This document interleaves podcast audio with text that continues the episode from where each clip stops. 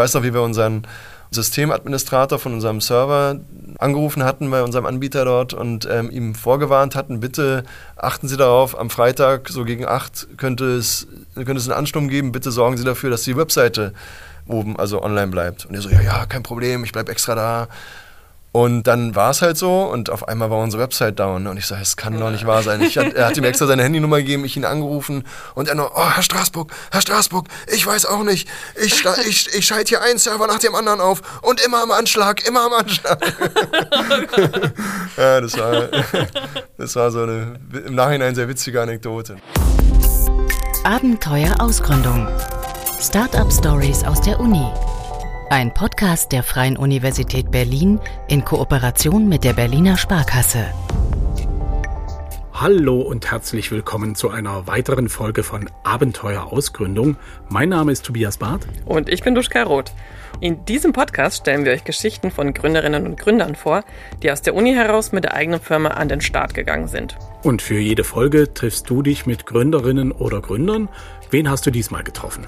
Für diese Folge habe ich mich mit einem der Gründer von Lebepur getroffen. Mein Name ist Thomas Straßburg und ich habe hier an der Freien Universität Berlin BWL studiert und ich bin Gründer und Geschäftsführer von der Lebepur GmbH. Thomas hat Lebepur 2008 mit seinem Geschäftspartner Stefan Arndt gegründet. Die zwei kennen sich schon lange und für sie stand schon am Ende ihres Wirtschaftsstudiums fest, dass sie was Eigenes auf die Beine stellen wollen. Und das ging über ziemliche Umwege. Wir waren ja am Anfang relativ umtriebig, so wir sind ja auch mit ganz anderen Sachen gestartet, als wir jetzt ähm, was wir jetzt machen. Ja, damals, als wir herkamen, haben wir noch Computer äh, quasi verkauft und zusammengebaut. Lautlose Computersysteme war unsere erste Idee, die wir hatten. Okay. Und ähm, so unter Öl? Ähm, ja, nicht ganz, sondern wir hatten jetzt, also kann man auch machen, ja. Ähm, also witzig, dass du das sagst. Kennst du dich also ein bisschen aus da? Ja? Nee, aber äh, Freunde von mir haben okay. das halt irgendwie mal gebaut. Okay, so, es, so es hat eine Riesensauerei, genau, es hat eine Riesensauerei. Ähm, wir hatten eine Mainboard-Rückseitenkühlung. Also du hast ja die Hauptplatine und den Prozessor, der sitzt dann drauf und da hast du eigentlich immer von oben den Kühlkörper ja. drauf. Und unser Gedanke war, da haben wir dann gemessen, hey, hinten ist ja auch Wärme, dann lass uns doch von hinten was ranmachen. Weil man hat immer so einen Platz zwischen quasi dem, dem Gehäuse und dem Mainboard, das ist ein mhm. bisschen höher. Und dazwischen haben wir was dazwischen gepackt. Und das hat auch gewirkt, ähm, aber wir hatten das dann halt freudestrahlend in so einem, wir waren ja frisch von der Uni damals, ähm, freudestrahlend in so einem Online-Forum halt gepostet. Und dann, als wir dann an der Uni dann hier waren bei dem Herrn Varadinek, schickte der uns seinen Patentanwalt und er meinte dann auch gleich, hier, wart ihr das hier in dem Forum? Wir so voll stolz, ja, ja, damit ist es veröffentlicht, dann könnt ihr es nicht mehr patentieren. Und dann hat er auch, und dann hatte auch irgendwie auf der nächsten CeBIT, wo wir dann waren, hatte dann auch Asus, so ein taiwanesischer Hersteller, hatte dann auch eine Mainboard-Rückseitenkühlung. Ja, das war mies. Ja, schade. da werden wir jetzt. Manchmal hat man Glück, ja, manchmal, manchmal Pech. Genau. Na, wir hatten dann nochmal Pech, weil dann hatten wir aus der Sache war dann auch was geworden, dass wir eine, ähm, wir wollten, wir waren dann immer auf der Games Convention mit unseren Rechnern, weil es waren besonders Gaming-PCs halt mhm. sozusagen und die Games Convention war so die größte Gamer-Messe damals in Leipzig noch. Und beim zweiten Mal meinte ich dann zu Stefan, du, also davor, wir brauchen irgendwie ein Giveaway. Bei der ersten Messe hatten wir das nicht und es war voll blöd. Und dann wollte ich, wollten wir aber keine Stifte oder Schlüsselanhänger machen und dann kam mir die Idee, Mensch, Gaming wird doch immer professioneller. Lass uns doch äh, so ein Nahrungsergänzungsmittel, so ein, so ein ähm, Doping für Gamer machen so, und das da verteilen. und dann haben wir das gemacht, so, so ein paar Pillen. Und das, dann auf einmal hat niemand mehr nach unseren Rechnern da auf der Messe gefragt, sondern alle wollten diese Pillen haben. Und boah, dann meinte ich hinterher zu Stefan, du, vielleicht sollten wir daraus ein Produkt machen. Und dann habe ich eine Presseerklärung vorbereitet. Und es war das Krasseste, was wir jemals erlebt hatten, weil wir hatten ja für unsere Rechner hatten wir nur so ein Online-Bestellformular wo man per Vorkasse dann bestellen konnte. Ne? Und das haben wir dann auch dummerweise für, unsere, für diese Pillen genommen. Okay. Und da war halt kein PayPal, da war nichts. Da konnte man nur per Vorkasse bestellen. Und ja, diese Presseerklärung ist so dermaßen eingeschlagen, dass wir weltweit in allen großen Blogs waren. Wir hatten, glaube ich, an den ersten, in der ersten Woche täglich 200.000 Besucher auf der Homepage zigtausende Bestellungen, aber wir hatten keinen Shop, sondern wir hatten nur dieses Formular. und ja, natürlich hat niemand überwiesen von den Bestellern aus Dubai und sonst irgendwo, weil die Auslandsbestellung unglaublich teuer ist. Welches Jahr war das? Von wann sprechen wir? Oh, ich glaube, das war 2009 oder 10 irgendwie, ne? Und, aber, aber müsste ich nochmal schauen. FPS Brain nannten wir das, haben wir es genannt. Und war ein riesiger Erfolg. Ähm, so erstmal von den Zahlen her, wir, hatten, wir wären da Millionäre innerhalb von einem Wochenende gewesen, aber kaum einer hat über, also überwiesen aus Japan. Ne? Aber Und was habt ihr da reingepresst in diese Pillen? Da war, ähm, ach, da waren so Sachen drin, so, also heute ist es unter dem Begriff Nootropics ist es so äh, bekannt. Äh, Phosphatidylserin, alles so, was das Gehirn ein bisschen anpeppt, so ein bisschen ja, auf, auf, Touren bringt. Und also wie, wie, habt ihr das denn gemacht? Also und wir hatten halt, und wir hatten einen Auftragsfertiger, wir hatten einen. Auftragsfertiger, dem wir es in Auftrag gegeben hatten, 100 Dosen oder so oder 200 Dosen, die haben wir da halt dann verteilt auf der Messe in so kleinen Päckchen. Das war ja erstmal nur für die Messe so ein Giveaway, ne? Da haben wir ja überhaupt keinen kein Effort reingesetzt, irgendwie, dass wir irgendwie dachten, jetzt müssen wir übelst entwickeln und machen. Das war einfach nur so, halt ein Spaß eigentlich, ein Gag sollte das sein. Ne? Und dass es daraus dann so ein, so ein Ding wird, hätten wir ja nie gedacht. Und das war natürlich, der Aufhänger war halt Doping für Gamer. Es war halt voll, es polarisierte halt unglaublich. Aber damit, ja, ihr wisst es, es gibt keine schlechte PR. ähm, war es halt echt krass, war voll der Hype. Ne? Und, ähm, und wir konnten nichts, äh, ja, hätten wir Paper integriert, wären wir, würde ich nicht hier sitzen, sondern auf der Südseeinsel. Wie viel Pech kann man haben? Aber was ist denn jetzt Lebe pur? Und war diese Panne der Anfang davon? Nein, noch nicht ganz. Also die Geschichte mit den Pillen, die fällt zwar zeitlich äh, in die Zeit der Anfänge von Lebepur, aber das eine hat mit dem anderen nichts zu tun. Vielmehr ist Thomas etwas Krasses passiert, das ihn zum Nachdenken gebracht hat. Also die Geschichte beginnt eigentlich im Jahr 2008 in einem Skiurlaub von mir, wo ich ähm, festgestellt habe, Mensch, ähm, wenn ich aus dem Skischuh raus bin, hatte ich immer wahnsinnige Schmerzen in meinem rechten Fußbein. Der war auch sehr geschwollen. Und dann bin ich danach zu meinem Hausarzt und der meinte, oh, müssen wir mal ähm, sie äh, zum MRT schicken. Und nach dem MRT war dann klar, das muss, ähm, das sieht nicht ganz so gut aus. Ähm, ja, gehen Sie mal zum ähm, Spezialisten.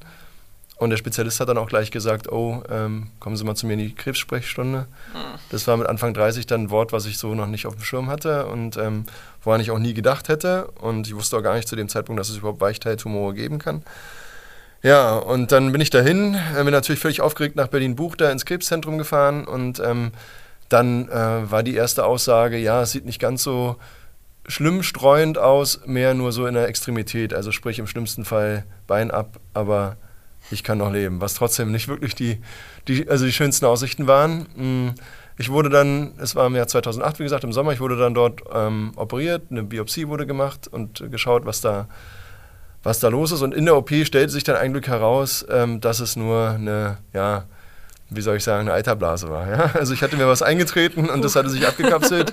Hätte man Ultraschall gemacht, hätte man es gesehen, aber zwei MRTs haben das nicht hervorbringen können. Ähm, und da war ich natürlich total beruhigt, lag aber eine Woche, weil die wollten mich dann eine Woche trotzdem erstmal da behalten, damit es alles erstmal verheilt da unten an der, an der Fußsohle. Das ist ja ein blödes, blödes Gebiet, ähm, ein blöder Ort für eine OP ähm, war ich dann halt dort stationär auf der onkologischen äh, Chirurgie, um mich herum nur natürlich wirkliche Krebspatienten. Ähm, und es war für mich ein, natürlich ein sehr gravierendes, einschneidendes Erlebnis.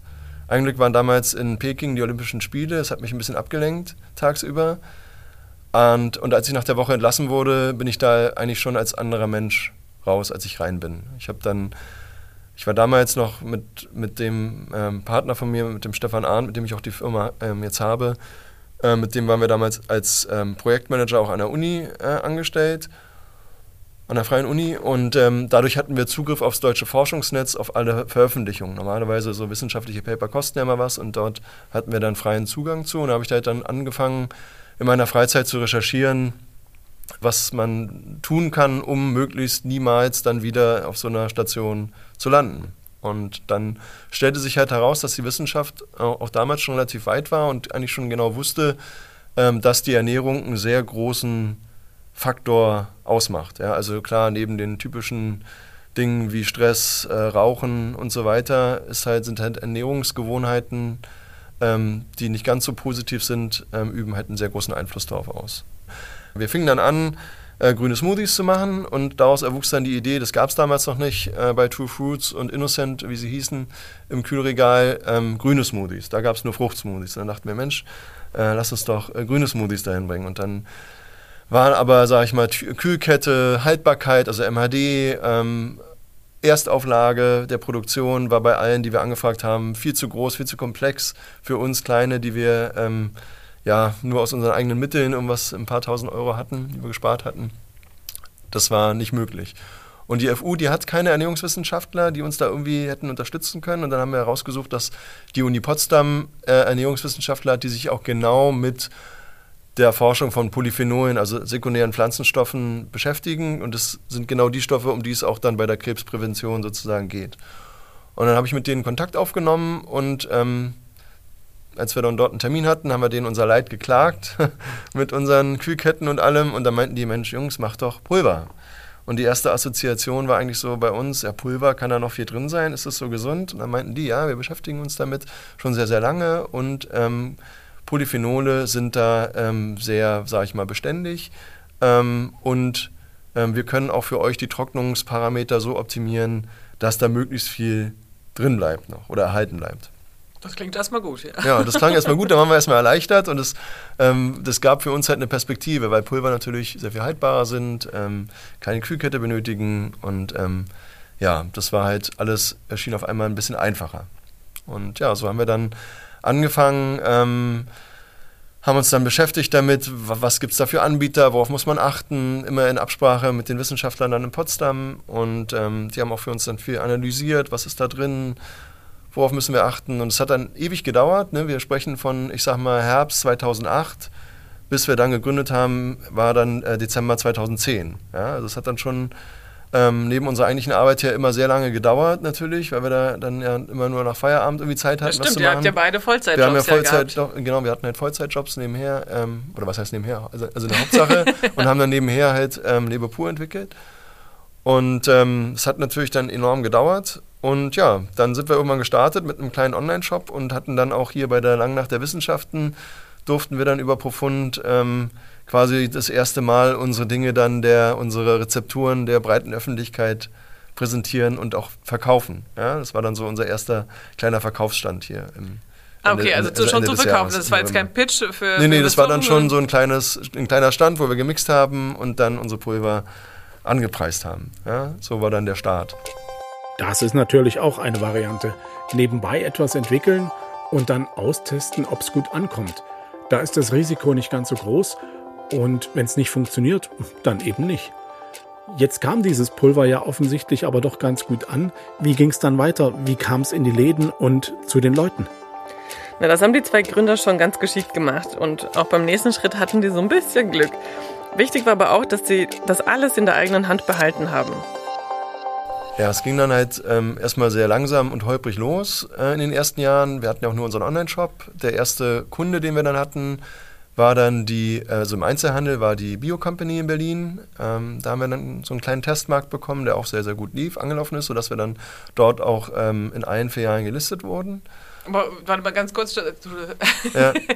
Das, das, interessiert mich. Wie geht das denn? Also wie, seid ihr dann einfach hingegangen? Na, da hatten, wir den Vorteil, da hatten wir den Vorteil, dass ein alter Studienkollege dort äh, der Vertriebschef oder der Einkaufschef inzwischen geworden war. Ah, also Stallgeruch hilft manchmal. Und so hatten wir dann mit dem Vitamin W war das dann ganz gut. Ja, also das hat, aber natürlich ähm, hat er uns nur die Chance gegeben, dass wir dort erstmal unsere Produkte dann quasi testen können. Ähm, wir haben dann auch Verkostungen gemacht und wenn, ne, es ging nur über die Überzeugung der Kunden. Ne. Hätte sich das nicht verkauft, dann wären wir da auch nicht reingekommen. Aber wir hatten dann immer an den Wochenenden unseren Aufsteller dort mit äh, Verkostungen und immer nur auch in der Filiale, wo verkostet wurde, waren die Produkte dann auch zum Verkauf da. Und dann, Habt ihr das auch selber gemacht? Genau, das haben wir damals selber gemacht, klar. Da standen wir dann immer da. Ja, und das lief halt echt, muss ich sagen, überraschend gut, die Verkostung und die Abverkäufe. Da waren auch dann die Bio Company überrascht, sodass sie uns dann dort gelistet haben. Im Anschluss nach den Wochen. Und ähm, das Geschäft lief dann auch so, war für uns natürlich ein erster Erfolg, sage ich mal. Ne? Weil unser Online-Shop war, da hatten wir ganz, ganz kleine Mengen und da war dann auf einmal zum ersten Mal so ein bisschen Bewegung, die, die passierte. Ne? Das wurde dann in Potsdam produziert oder wo habt ihr? Die ersten Produktionen liefen bei einer äh, Behindertenwerkstatt. Äh, weil wir mussten jemanden haben, also da war gar nicht so sehr für uns der soziale Aspekt im Vordergrund. Aus heutiger Sicht muss ich sagen, würde ich auch eher sehen, dass Behindertenwerkstätten auch Stück weit ausbeutend sind. Ähm, aber gut, ist ein anderes Thema. Aber dort war es so, dass für uns überhaupt erstmal die kleinen Produktionsmengen das waren, wovor, also, also worauf wir also es abgesehen hatten. Ne? Weil wir mussten ja erstmal nur ganz kleine Chargen produzieren lassen. Und das ging nur in Handarbeit bei jemandem, der das dann günstig in Handarbeit macht. Das war die Herangehensweise. Und die sozusagen. war wirklich einzeln verpackt oder wie? Genau, ne? die waren dann in einem, na, die waren dann, also die wurden dann in den kleinen Beuteln abgefüllt und dann in einem großen Umkarton zu uns hier in die Altensteinstraße halt geliefert. Ja. Okay. Hattet ihr da schon einen Namen und ein Logo und alles? Genau, das war alles schon ah, ja, fertig. Okay. Ne? Das war also Lebe Pur war gegründet, Lebe Pur, die Website, das Logo, alles alles stand, alles war ähm, fertig. Und wir hatten dann halt immer verschiedene, wir hatten dann so ein kleines Lager im Keller ähm, und ähm, dort waren dann die, ähm, die Produkte dann in ihren Kartons. Ne? Und ähm, wenn wir dann die, die Filialen der, der, der Bio-Company, die haben wir dann, äh, wenn wir Feierabend hatten, ähm, mit unseren Autos dann beliefert sozusagen. Ne? Und als es dann ein bisschen mehr wurde, mussten wir uns dann immer einen Sprinter mieten, aber so lief das am Anfang. Dann hatten wir als zweiten Kunden war dann Vegans. Die hatten damals zu dem Zeitpunkt noch drei Supermärkte hier. Ich glaube, jetzt haben sie noch einen. Sich jetzt aufs Eigen, quasi auf ihre Marke ähm, ähm, konzentriert, darunter halt äh, Lebensmittel zu produzieren, vegane Lebensmittel zu produzieren. Damals war es ja noch das Supermarktkonzept. Und da ähm, waren wir dann auch mit unseren Produkten. Und dann kam es eigentlich so, dann wurde es ein bisschen mehr, als wir dann die Reformhäuser überzeugt haben. Also die Reformhäuser, die haben ähm, ja so eine zentrale, also kann man so sagen, mhm. eine zentrale Einkaufsorganisation und ähm, an die haben wir dann unsere Produkte geschickt und ja, hätten es nie gedacht. Ich glaube, heute ist es auch wesentlich schwerer, weil der Markt natürlich viel größer geworden ist für Lebensmittel. Ähm, und damals haben die gesagt, ja, super, finden wir gut, wollen wir mit euch machen. Also Thomas Straßburg und Stefan Ahn sind mit Lebepur offenbar ganz genau zur richtigen Zeit gestartet. Naja, Food-Startups dürfte es damals noch nicht so viele gegeben haben, oder? Nee, ganz genau. Auch deshalb konnte Lebepur 2013 beim ersten Gründerpreis der Berliner Sparkasse ganz gut punkten. Ich habe mich mit Christian Segal, dem Vertriebsleiter Digitalwirtschaft der Berliner Sparkasse, darüber unterhalten. Die Jungs von Lebepur, der erste Sieger des Gründerpreises, äh, da geht es ähm, um die Herstellung von Smoothies. Und äh, die sind sehr selbstbewusst aufgetreten, hatten ein tolles Marketing für ihr Produkt und waren auch schon recht weit. Also sie waren schon ähm, im Einzelhandel mit ihren Produkten vertreten und haben dann auch einen sehr guten Pitch abgeliefert. Lebe pur war natürlich ähm, sehr früh dran als ähm, sogenanntes Food Startup und hat damit dann auch ähm, bereits einen Trend sichtbar werden lassen. Es gibt ja immer Trends, äh, welche Start-ups sind besonders interessant und äh, Lebe Pur steht für die Food-Start-ups, die in den Folgejahren dann auch vermehrt hier in Berlin sichtbar waren. Äh, was ich auch sehr schön fand, ohne dass das das Ergebnis beeinflusst hat, dass mit Lebe Pur auch ein Start-up äh, gewonnen hat, was sehr durch Professor Faltin gefördert wurde. Günther Faltin, von dem habe ich auch schon gehört. Der hat auch die T-Kampagne gegründet, ne? Und mhm. macht diese Projektwerkstatt. Und ich habe von ihm das Wort Entrepreneur gelernt für Unternehmer. Ja, genau. Und ein Buch hat er auch geschrieben, ne? Ich glaube, wie heißt es? Kopf schlägt Kapital. Ja, das stimmt. Professor Faltin ist sozusagen, ja, man äh, kann sagen, der große alte Mann der empirischen Entrepreneurship-Forschung. Äh, ähm, und Lehre hier in Deutschland und äh, der mit seinem Kongress auch bundesweit äh, und teilweise international auch sehr bekannt geworden ist, viele Bücher geschrieben hat, aber selber auch äh, zum Beispiel mit der T-Kampagne aktiv gegründet hat und so immer auch äh, konkrete Erfahrungen hatte, die er dann ähm, umsetzen konnte in wissenschaftliche Konzepte für Entrepreneure. Und über den Einfluss von Professor Faltin auf Lebepur, beziehungsweise auf die Führungsstrategien der beiden Gründer, darüber habe ich mich mit Thomas auch unterhalten. Aber zuerst wollte ich wissen, wie sie weitergemacht haben, denn es war irgendwie völlig klar, sie konnten nicht mehr alle Märkte alleine mit ihrem eigenen Auto beliefern. Vor allem nicht, nachdem eine bestimmte Sache passiert ist, die einen krassen Boom verursacht hat. Dann haben wir da mit einer Mixed-Palette gestartet. Also können Sie sich vor oder könnt ihr euch vorstellen, eine Palette, wo dann jede Schicht mit einem anderen Produkt von uns belegt war, sozusagen. Mhm. Das war so der Start. Und dann war es, und das war im September ähm, 2013. Und im November 2013 hatten wir dann einen Galileo-Beitrag über uns. Okay. So, und das war damals so ein bisschen quasi die Höhle der Löwen für uns äh, weil das war dann der Durchbruch für uns. Es war relativ unvorbereitet, weil wir hatten den Beitrag im Februar gedreht und dann nie wieder was gehört von ProSieben und auf einmal kam mir den Anruf, äh, montags, freitags kommt der Bericht. So, und das im November, alle Felder waren abgeerntet. Das war natürlich dann relativ schwierig für uns. Wir hatten, glaube ich, knapp 10.000 Bestellungen im Online-Shop äh, an den ersten zwei Tagen. Ähm, und wir hatten dann auf die Homepage raufgenommen, auch jetzt auch in ihrem Reformhaus. Okay. So, und es hat, wie, wie, viele wart ihr denn zu dem Zeitpunkt? Immer noch zu zweit? Immer oder? noch zu zweit, Oh genau. Gott. und ähm, am Montag, na, also es war am Freitag, war wie gesagt der Bericht, und am Montag äh, stand unser Telefon nicht mehr still von Reformhausinhabern, die anriefen, was denn Leber pur sei. Die Kunden würden das ganze Wochenende über ihnen ins Geschäft rennen und Lebe, nach Lebe pur fragen und sie hätten noch nie von Lebe pur gehört. so, und das war natürlich ganz schön, weil dann wurde aus der einen Mixed-Palette halt ganz schnell sehr viel mehr. Ich weiß noch, wie wir unseren, unseren Systemadministrator von unserem Server ähm, angerufen hatten bei unserem Anbieter dort und ähm, ihm vorgewarnt hatten, bitte achten Sie darauf, am Freitag so gegen 8 könnte es, könnte es einen Ansturm geben, bitte sorgen Sie dafür, dass die Webseite oben, also online bleibt. Und er so, ja, ja, kein Problem, ich bleib extra da. Und dann war es halt so und auf einmal war unsere Website down. Und ich sage, es kann doch nicht wahr sein. Ich, er hat ihm extra seine Handynummer gegeben, ich ihn angerufen und er nur, oh, Herr Straßburg, Herr Straßburg, ich weiß auch nicht. Ich, ich, ich schalte hier einen Server nach dem anderen auf und immer am Anschlag, immer am Anschlag. ja, das war, das war so eine im Nachhinein sehr witzige Anekdote. Das, das klingt ja so, also das heißt, Investoren waren für euch überhaupt nicht mehr wichtig, oder? Also, Genau, also wir hatten, also das Einzige, was wir eigentlich jemals gemacht haben, war unseren Dispo ausgereizt haben. Da haben wir dann auch 14% äh, Zinsen gezahlt, aber das war halt sehr flexibel. Da mussten wir keinen Antrag stellen. Das hat uns, ähm, unsere Hausbank hat den halt relativ schnell dann hochgesetzt, ein Stück weit, sodass das ausgereicht hat für uns. Genau, in der Tat, wir haben nie Investorengelder oder andere Kredite aufgenommen, sondern haben es geschafft, aus uns selbst dann das alles zu stemmen. Ähm, war hart, war auch zum Teil so, dass man schon auch schlaflose Nächte hatte und ähm, auch sehr viel Stress hatte, Zukunftsängste hatte, ähm, weil man kann sich ja auch, sage ich mal, totwachsen. Ja? Ähm, das geht ja auch sehr schnell. Ähm, aber es ging alles am Ende gut und ja, seitdem ähm, blüht und gedeiht es sozusagen. Ja, also es ging dann halt so weiter, dass dann natürlich auch die Großen kamen, DM, Rossmann, haben dann angeklopft. Ähm, und ähm, ja, mit den Listungen dort sind wir dann halt, ja, bei Müller sind wir auch inzwischen, DM Österreich, also im Drogeriebereich sind wir halt äh, führend in Deutschland. Ja, also ich musste auch nicht lange suchen. Ja. genau. ja. Jetzt in den Büros stehen jetzt natürlich keine Kartons mit Produkten drin. Genau, Das, ne, äh, wir haben ein Zentrallager, wo äh, die Ware, von der aus die Ware versendet wird.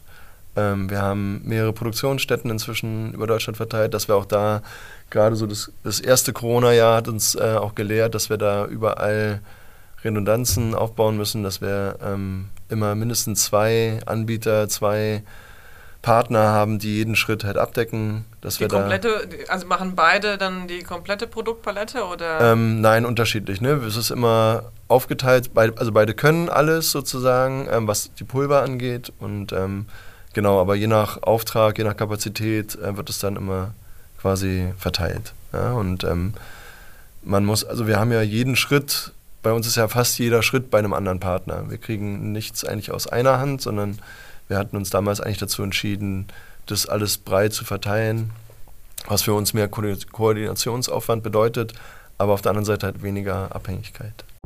Duschka, hast du dir eigentlich selber mal so ein super Pülverchen zu einem Smoothie gemixt? ja, natürlich habe ich das. Ja, es riecht ganz schön würzig. Äh, na klar, es ist Also pures Gewürz. ja. Lebe pur. Okay, So. genau, dann. Wie viel Ähm, nehme ich? na, ich würde jetzt mal hier, ähm, ja, mach mal einen Teelöffel. Einen halben Teelöffel Ja. mit 100 Milliliter. Na, dann machen halt. Es gab mal so einen, ähm, einen Bericht von der WHO auch, die haben sich die Krebsinzidenzen angeschaut und die haben dann halt so herausgefunden oder gesehen, dass in, den, in der indischen Landbevölkerung Krebs kein Thema ist oder so gut wie kein Thema ist, obwohl die sehr, sehr alt werden auch. Und dann hat man halt geschaut, woran das liegen könnte und man vermutet es, ähm, dass es halt daran liegt, dass dort ähm, Kurkuma, die Nutzung von Kurkuma sehr, sehr verbreitet ist, ne? also täglich eigentlich. Und man kennt es ja auch im Curry, also Kurkuma ist ja die quasi die, die farbgebende Komponente im Curry. Und das Interessante ist, dass ähm, Kurkuma an sich eine sehr, sehr schlechte Bioverfügbarkeit hat. Also wenn man Kurkuma schluckt, so pur, dann nimmt der Körper das unglaublich, also es geht quasi alles durch, ja? nahezu zu 100 Prozent. Und ähm, wenn man da, da aber eine Prise Pfeffer hinzugibt, dann schafft der Inhaltsstoff des, des, des Pfeffers, des Piperin, das reizt so ein bisschen die Schleimhäute und dadurch kann der Körper das Kurkuma, also das Kurkumin im Kurkuma, viel, viel besser aufnehmen. Also mehrere tausend Prozent besser. Und im Curry ist halt Kurkuma und Pfeffer drin. Ja? Und ähm, deshalb kann man schon so sagen, dass diese alten Heilkünste, Heilbräuche mitunter durchaus was haben, was dann heute die Wissenschaft dann auch äh, nachvollziehen kann und bestätigt. So, ja. Und hat's gewirkt? Naja, also wie die Wirkung von Superfood ist, da bin ich wirklich keine Expertin, aber ich kann zumindest sagen, es hat echt gut geschmeckt.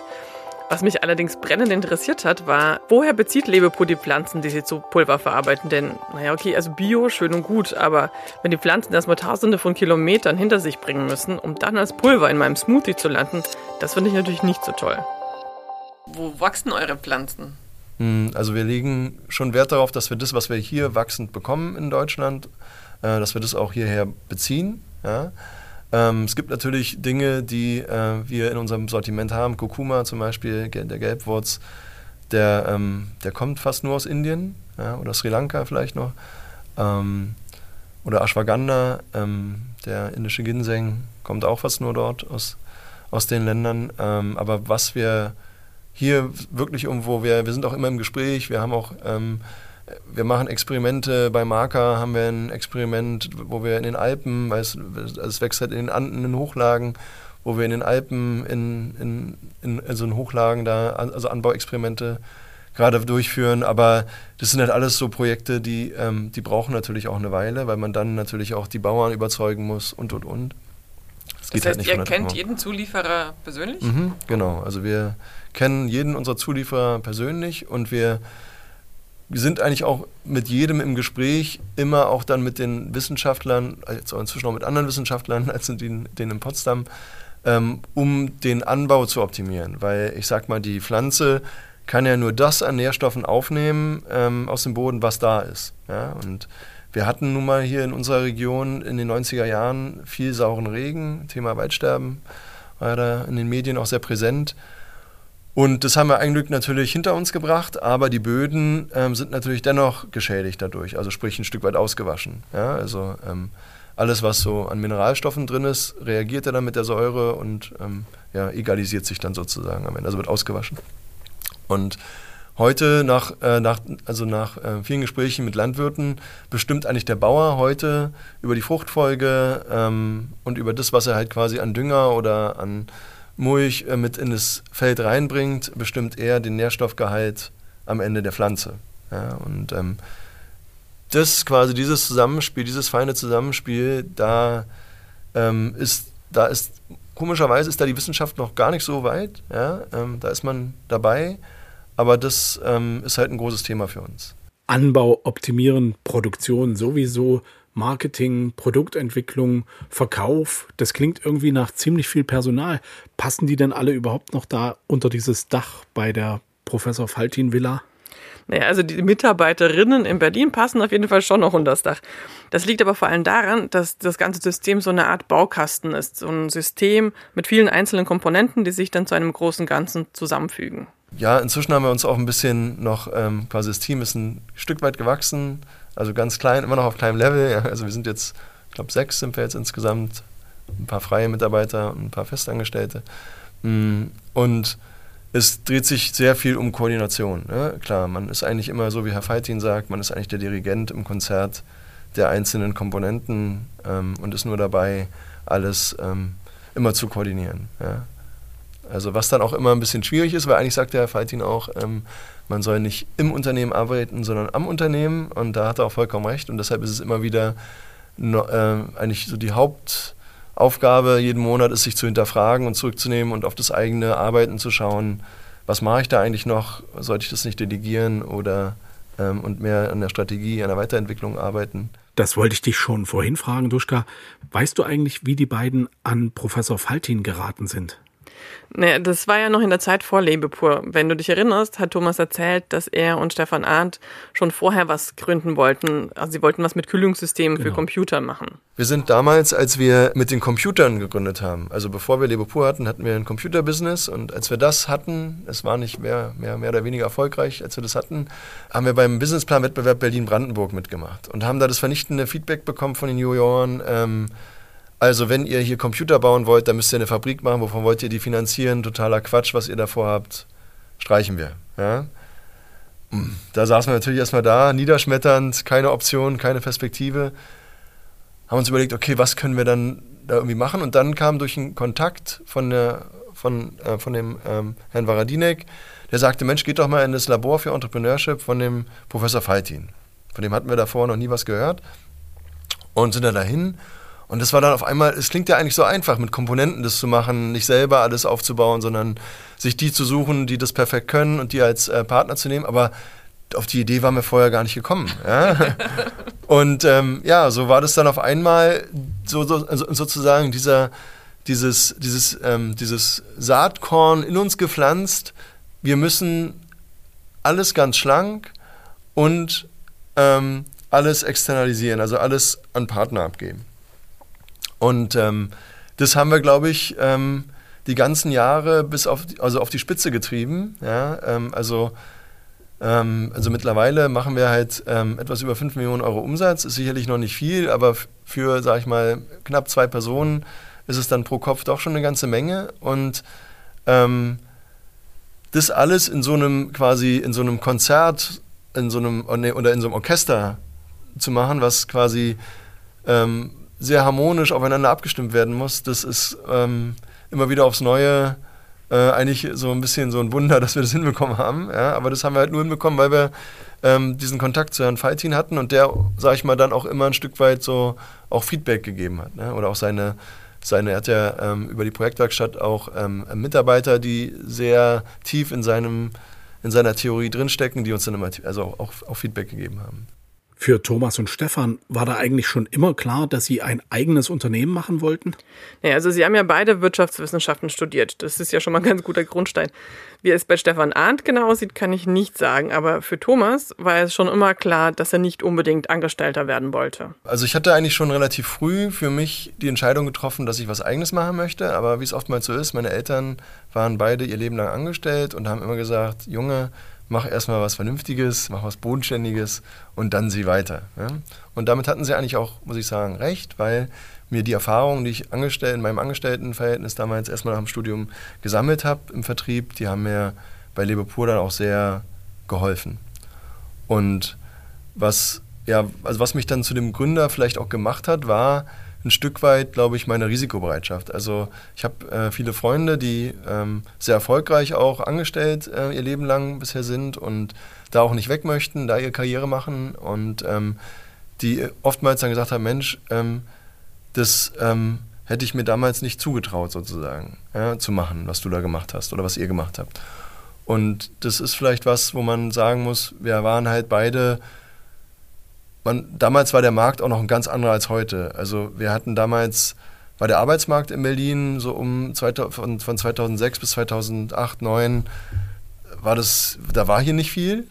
Ähm, was noch dazu kam, war natürlich damals, dass auch das, diese, ähm, diese Start-up-Branche in Berlin, die war ja am Entstehen. Das war ja alles noch nicht so weit wie heute wir hätten niemals irgendwo überhaupt für, für im Food-Bereich äh, Venture Capital, also Risikokapital bekommen damals.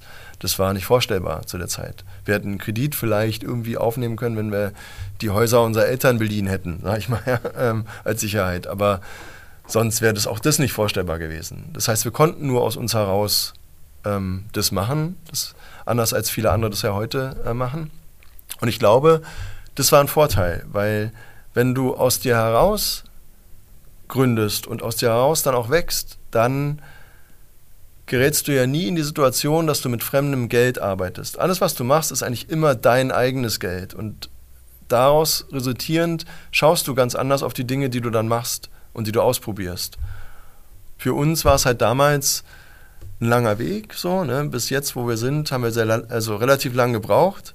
Ähm, auf der anderen Seite haben wir es dadurch aber sehr, sehr sicher machen können. Ja, also wir können mittlerweile sehr, sehr gut schlafen, im Gegensatz zu den ersten Monaten, von denen ich gesprochen habe. Ja, das ist wichtig.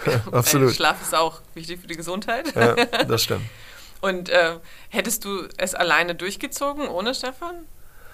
Das kommt noch dazu. Ähm, nein, definitiv nicht, ähm, weil wir uns, also oftmals heißt es ja, man soll nicht im Team gründen, man soll alleine sein. Ähm, wird, also bei uns war es perfekt, weil A, natürlich, ich kannte ihn sehr, sehr lange, ich habe ihm blind vertraut oder ich vertraue ihm immer noch blind.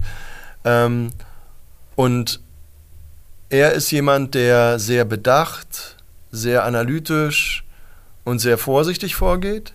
Und ich bin immer so der Kreativling, der ähm, Ideen hatte, da, ähm, nach vorne preschen wollte, ausprobieren wollte, machen wollte. Und so haben wir uns halt perfekt ergänzt. Ne? Wir, also er hat immer, Bremsen klingt so böse, aber es ist eher positiv gemeint in dem also bei mir. ja, mich musste man bremsen. Ja, ähm, und ähm, wir haben uns, glaube ich, da sehr gut, gerade in der, in der Anfangszeit, die sehr, sehr turbulent war, ähm, dann quasi ähm, miteinander harmoniert. Ja? Also wir harmonieren immer noch, aber gerade in der Anfangszeit war es ja sehr wichtig. So, weil da war es halt sehr stressig und sehr turbulent und hätte in die eine oder andere Richtung sehr schnell gehen können. Ne? So kann es auch gehen. Zwei Leute, die eine gemeinsame Vision haben, die Feierabend und Privatkapital opfern, dann ein Herzensprodukt entwickeln, das auf den Markt bringen und ziemlich erfolgreich damit sind. Tolle Geschichte. Ja, das finde ich auch. Und vor allem, was ich persönlich faszinierend fand, sie haben ja letztendlich ein Produkt, beziehungsweise mittlerweile eine ganze Palette an Produkten, die überhaupt nichts mit ihrer Branche zu tun haben. Das heißt, ähm, dieses ganze ernährungswissenschaftliche und agrarwissenschaftliche Wissen, das haben die sich ja von außen geholt. Mittlerweile haben sie sich auch selber angeeignet. Aber das scheint die an keiner Stelle gestört zu haben, ganz im Gegenteil. Also was ich persönlich für mich auf jeden Fall gelernt habe, ist, man muss überhaupt nicht alles können, man muss es nur gut verzahnen. Oder wie hat Thomas vorhin gesagt, der Dirigent im Konzert der einzelnen Komponenten sein. Das hat aber von Faltin, oder? Ja, stimmt. stimmt. Was bringst du nächste Woche mit, Duschka? Also für die nächste Folge habe ich mich mit Annika Tüngertal getroffen. Sie ist eine, so wie sie selber sagt, eine Gründerpersönlichkeit. Also sie ist jemand mit Visionen und Ideen, die aber auch manchmal vor Hürden steht. So ging es ja auch mit der ersten Gründung dem Kinderforscherlabor Erdforscher. Was die Idee dahinter ist, warum es dieses Startup nicht mehr gibt, welche Lehren aber Annika daraus gezogen hat und welche neuen Wege sie geht, das erzählt sie in der nächsten Folge. Oh, das klingt nach Hürden und nach neuen Wegen. Immer spannend. Ich freue mich auf die nächste Folge. Ihr könnt uns abonnieren, macht das bitte gern und verpasst keine Folge von Abenteuer Ausgründung. Abenteuer Ausgründung. Startup Stories aus der Uni. Ein Podcast der Freien Universität Berlin in Kooperation mit der Berliner Sparkasse.